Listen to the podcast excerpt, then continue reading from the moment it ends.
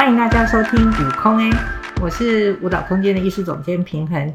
今天很高兴哦，邀请到我们非常特别的舞者陈伟云来跟大家一起聊一聊。他在舞团八年哈，算是在舞团平均以上久的人。那在这八年当中呢，其实他也跳过很多不一样的制作，有的时候有角色，有的时候是完全是舞蹈性的作品。可是他都能恰如其分的表演的非常突出，像我姐姐就特别喜欢看他表演。那我想伟云先来说说，在舞团这八年来最辛苦还有最好玩的事情是什么？大家好，我是伟云。呃，其实我觉得在舞团这么多年的时间里面，真的受到很多各种不同的挑战，每一次都是其实会紧张，可是有很大部分的兴奋在里面，就是你会很期待。接受那样子的挑战，其实你也会发现很多自己的面相，可能舞作里面的各种东西，然后再更加激发你的那些面相。所以我觉得在舞团接受很多不同种作品，其实是一件很幸福的事情啊。如果你看伟云啊，你就会很难想象啊，其实他外表看起来非常的平静啊。如果他接到这么多挑战，他会觉得兴奋啊。我们起码从工作过程里面感觉不出来哈、呃，或者是跳舞之外啊，他也是有好多不同的发展哈、比如说他会弹吉他哈，他就是跟乐团可以合作，他就是个 rocker 哈、他也去参加过戏剧的演出，甚至呃去诠释一个满口脏话的职业女强人哈、所以我们常在这种演出里面，我们好惊讶哦。所以伟，你其实本来就是个。表里不如一的人，还是有很多想要去探索。我觉得是因为可能本身可能外表看起来很平静，可是其实我是一个内心蛮奇怪的人，就是有各种奇怪的想法，随时会跑出来。因为我从小就是一个，我妈都说我很古灵精怪，就是时不时的就会。搞笑啊什么，然后就是他们都会觉得我是一个其实蛮活泼的一个小孩。可是真的到长大之后，我不知道是因为就是有一些比较社会化的过程，还是什么，就是你会知道说，呃，你可以有这样一些特殊的想法，或是什么奇怪的感觉。可是外表保持平静，会是一个最好的，比较不会容易被情绪左右。这样子，我觉得这是一个我自己。在可能工作啊，或跟人家相处上面的一个方式。你说小时候你会很会搞笑，是说家庭聚会的时候你就会跳起来表演给大家看？也也没有，我都是会被就是会被叫说，哎、欸，来跳个舞啊什么那种，哦、就是他们都会主动的 cue 你。哦，对，所以你有。呃，老妖可以受大家宠爱的这种优势哈，可是你也蛮享受在这个过程当中。嗯、可是当你成长以后，是不是世俗化常会让我们把很多东西藏起来？嗯、最近还在做一个很特别的工作哦，宠物的。什么？就是灵气治疗哦，嗯，应该算就是，就是你看一眼那猫咪，你就知道它在想什么。就是还是会需要一个过程啊，因为我还是非常初学这样子，嗯、就是还在练习。我觉得可能跟跳舞其实也有蛮类似的感觉，就是你会需要打开自己去接受你的舞伴啊，或是整个空间当中的一个氛围，你可以怎么样把自己投入？嗯、那我觉得其实跟动物或者是任何生物，就是之间植物，不管是什么，然后其实你也是需要有一个非常开放的心情，你才可以去了解对方可能需要什么，懂的。然后我也觉得这是一个我想要去努力的方向。这样，伟云除了用不同的领域在挑战自己，让自己保有很多不同的呃这个兴趣跟面向啊，在二零一六年的时候，曾经去过荷兰。半年哈，那那个半年当中，他必须跟两个十分高大的舞者一起创作新的作品。那这个作品呃排完之后，也去意大利啊，嗯，德国、荷兰很多地方，还有去英国演出哈。嗯、那中间还会有呃一些空档，那必须要学习自己安排哈。那这个。旅程让你很害怕吗？哦，害怕可能会有一点点，可是我觉得真的到达那个地方的时候，都是一个很新奇的体验，所以其实就是兴奋的感觉，其实比害怕多很多。其实蛮习惯自己一个人出去玩或什么的。到国外的时候，好像马上就可以抓到那个感觉。是荷兰那边英文也都会可以沟通，所以其实不会太担心这样。然后，那跟两个老外一起工作，觉得呢？因为他们两个人大概都快要一八零的了，哦，差不多。那伟云差不多一六二嘛，哈，没有到一百六了。那要跟这两个高大的舞者，而且我记得有很多是互相，就是从头到尾大家都要连在一起哈，嗯、所以很多时候你会。他们也会推着你呀、啊，你要顶着他们啊，对还要扛起来他们啊。那到底怎么做到？你会呃自然而然就变得很有力气，还是他们也都有在协助你？我觉得真的是互相哎、欸，就是因为我们都会找到一些奇特的角度，嗯、然后不不知道为什么那些角度我真的可以。就是当一个很好的基座，真的让他们撑很高，或是他们只是离地一点点。可是因为不管那个层次的高低，其实都是一个视觉上的变化，这样，所以其实，在那当下就有蛮多惊喜的。所以舞者用身体跟老外打交道也不错，嗯、就是有时候语言可以沟通，嗯，可是用身体的话，可能你要更敏感，包括你每一个。肌肉神经都要回应到别人，对，真的。那你跟老外一起也出去演了蛮多场嘛，十几场嘛，哈、嗯。那这一个当中，也就是像平常舞团出去，我们可以很熟悉啊，剧场演完大家去吃个宵夜啊，嗯、好像蛮自在。可是跟老外呢，会不会困扰你？不会啊，其实就是大家其实都很友善，然后因为哦，就是像那表演的时候，真的就是可能。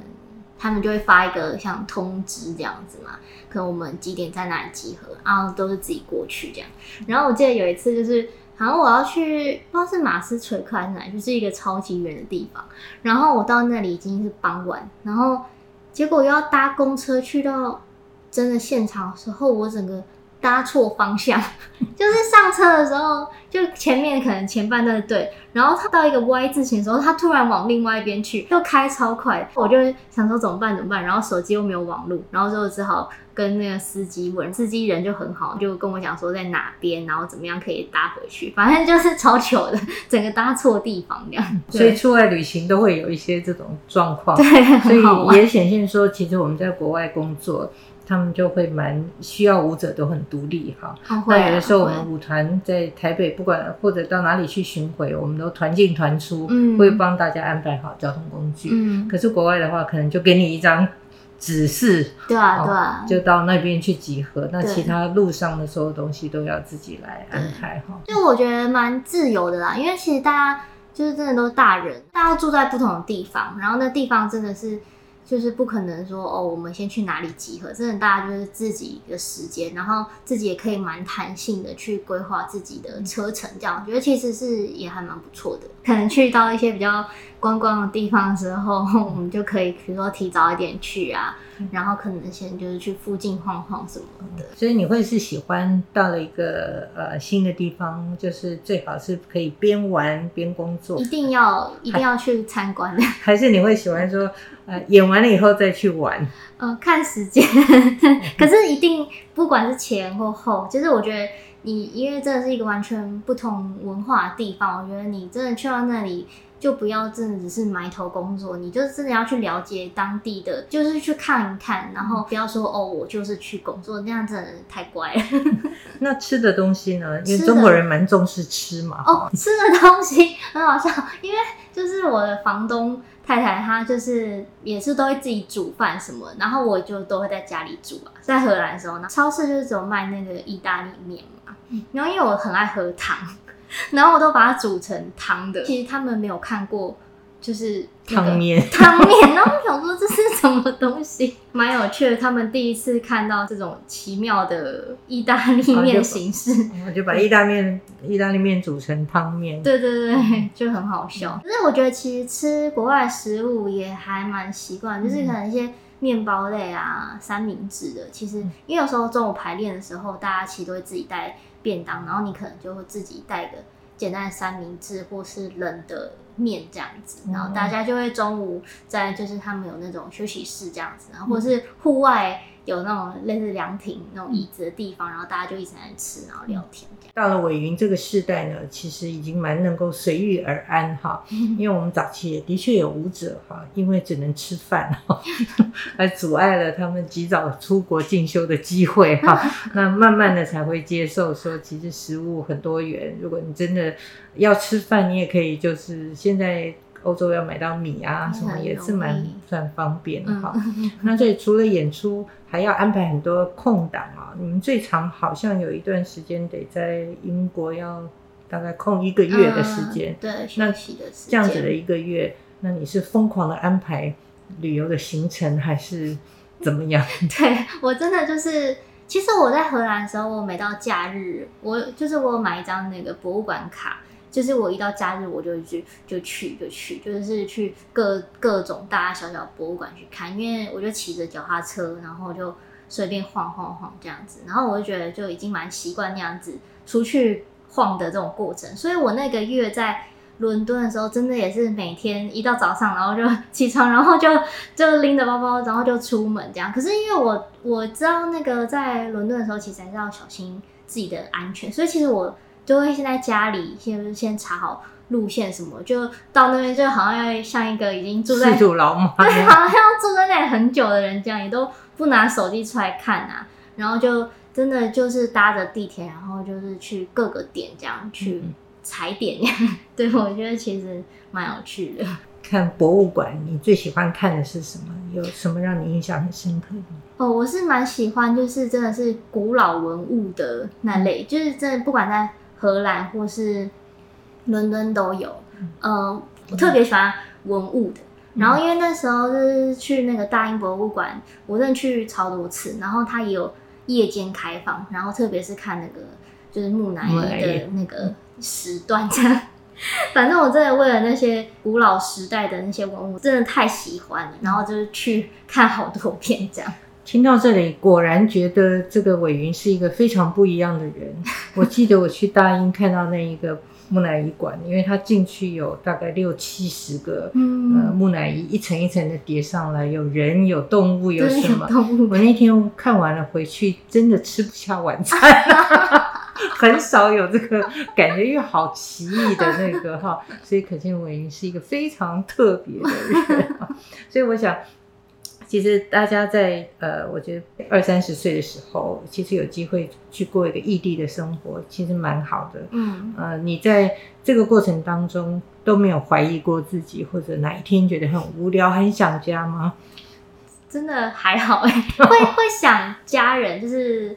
或者是就是亲近的朋友啊，然后或者你的宠物之类的，然后可是我觉得可能真的是因为从高中开始我就自己出来在台北生活，然后我真的超级习惯自己一个人的生活，然后规划什么的，我觉得也都蛮能够得心应手的，对，然后可能因为这样子的累积吧，我觉得真的在。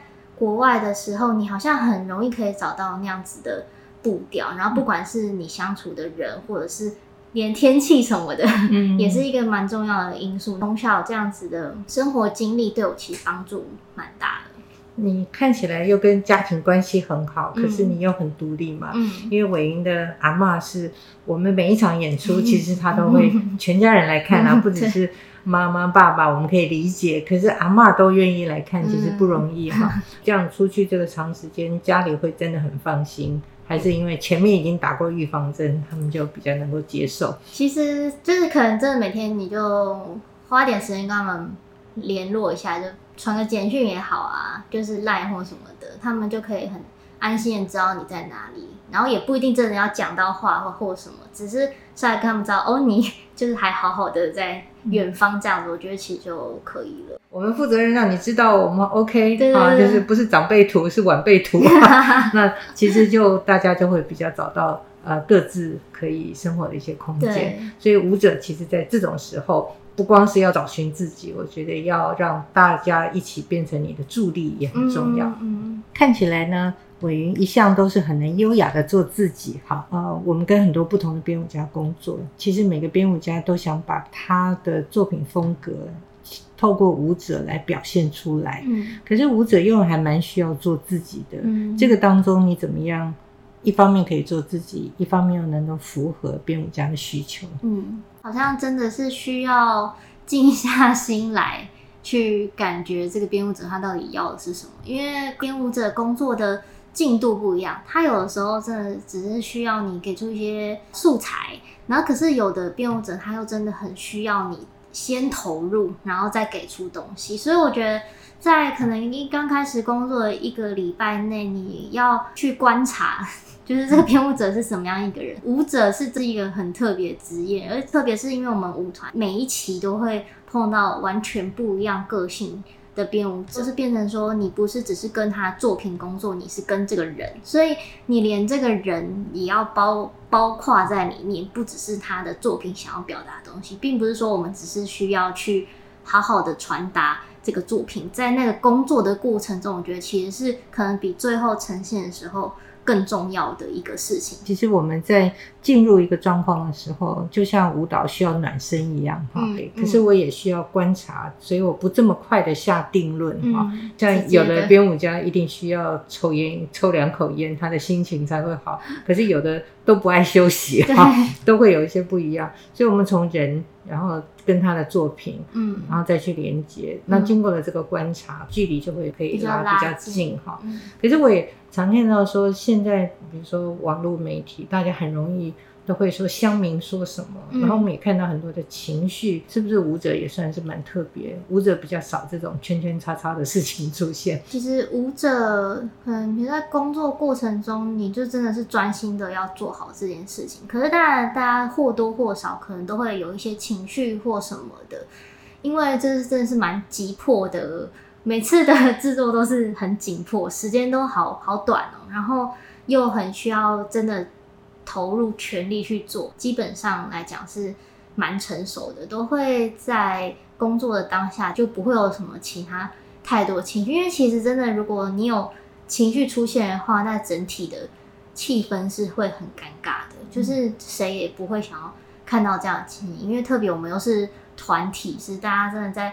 舞团工作的时候，其实都是蛮修养，其实蛮好的，对，就会需要啦。对，委员是客气，其实我觉得啦，任何工作其实都一样，谁都不喜欢在一个气氛不好的状况之下工作哈、嗯。有的时候，呃，就是大家都有灵感，每个人都在讲，就是脑力激荡，大家都有话说的时候，嗯、事情一定进行的比较顺利。对对。可是如果我们只有说这个人怎么这样想哈、嗯，只要这种一念头一起来。可能就已经对立了，嗯，那就是你怎么讲那么笨的话，心里这个话一出来，接下去的话可能都听不进去了。嗯，我跟你说，我们其实长期都是在解决问题，哈，对，就说有这个状况，编舞者觉得是这样子不会撞到，可是你们走一走就撞到了，嗯，所以最后要解决问题的是你们，对，是谁让左边一步，谁多让右边半步，嗯，可能就可以解决这个问题。那这是编舞家从。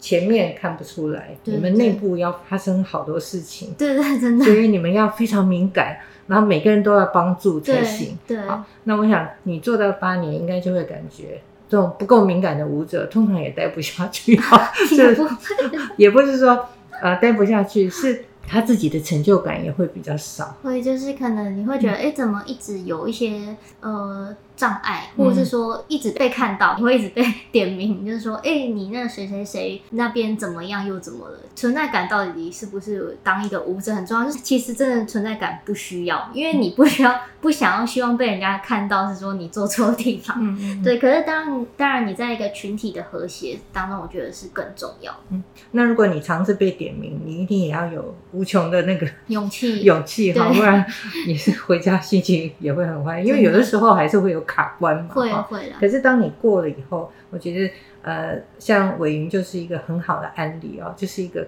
看起来平静，可是开心，然后每次演出的时候，就是把所有事情打点到很好。你最后在演出上，我觉得就是让所有人会放心。那这个放心就是你不会。放炮不会出包，嗯，万一有什么状况，你也都可以在舞台上做最好的这个处理。那这些看起来好像演出就是这么一回事，好像一个小时，嗯，可是舞者要面对的是几百个决定，这些决定也让大家团体当中，我不能也没什么好抱怨，好，嗯，所以大家如果是在抱怨办公室谁谁谁怎么样的时候，一定是你的办公室不够忙。那如果我们大家都在打仗的时候，我们真的就要做最有效率的这个互相的互相的协助。唯一除了就是做舞者要做自己以外，你未来最想做什么呢？未来哦，目前还没有一个很明确的。可是我觉得应该是说，当然，做自己是一个很重要的事情，就是你真的会需要很清楚知道自己内心想要的是什么。可是我觉得有时候这些东西不能急，因为真的它会有时候需要时间去慢慢累积。我就跟这舞蹈也是一样，你不可能说你刚进团半年你就会想要想要有怎么样子的大进步，我觉得那是不可能的，因为人这样子一个生命，它就是。肉体跟可能就是可能我们看不到的灵魂或什么，这它需要很多时间，然后很多不同细小的东西去慢慢累积。所以我觉得其实人生真的还很长，然后你真的可以就是慢慢的去真的尝试各种不同的东西，然后真的去放开心去看。我也顺便问一下哦，其实伟云是非常可以教课的人哈，大家也一定感觉到。口齿很清晰哈，而且我也看过他教课，很就他声音不是最大的那种，可是他非常有办法用他的简单的手势跟眼神，就把所有的人都安抚下来，大家都会很专心的想要听着他的指令来工作。嗯、那你对教学的感觉是什么？教学，因为其实我一直都没有去教学，就是大家不是都会去舞蹈社教课嘛？可是我不知道为什么，就一直没有去尝试做这个。因为我真的蛮想要专心的做好一件事情，就是我真的不希望同时这样好杂好多事情在身上。因为我就是那时候在舞团，我就是真的想要好好的生活，我觉得还顾得下去。那时候就没有走这一个分支这样。可是可能也不排斥啦。如果说现在也是有蛮多什么的。可能会试试看会有机会，所以我想，与其就是大家所谓的说要做自己这件事哈，嗯、做自己其实就最主要是自己要做好自己的选择，嗯，因为选择可能性很多。像我很可惜的说，哎、欸，其实生活要怎么过也是一样。如果我一直笑想其他的那些，嗯，比如说呃物质的东西好了，嗯、就是我们看得到的，也如果要用跳舞 要去买房子买车子，现在其实很多人。也都买不起房子了，anyway，对 哦，所以，可是如果我可以跳过这些，嗯、我做在我做自己的过程当中，其实我学习，我收集资料，然后我又往前一直走。嗯、那我很喜欢伟云说，嗯、呃，未来会怎么样还不知道，因为本来就不应该在这个时间就已经决定我未来就是这样，嗯、那不是后面的二三十年，好可惜。对呀、啊，可是我也相信伟云应该在。未来还可以找到很多有趣的发展，因为你的主体本业已经做得好棒棒，那 其他的可能性也都做得很有特色。我相信伟云未来一定就是一个啊、呃，可以因为舞蹈而影响到很多人的人。嗯、谢谢老板，今天谢谢伟云的分享，希望每一个人都可以从舞者的生涯里面找到一些不同的收获。那也希望大家继续收听舞空，拜拜。拜拜。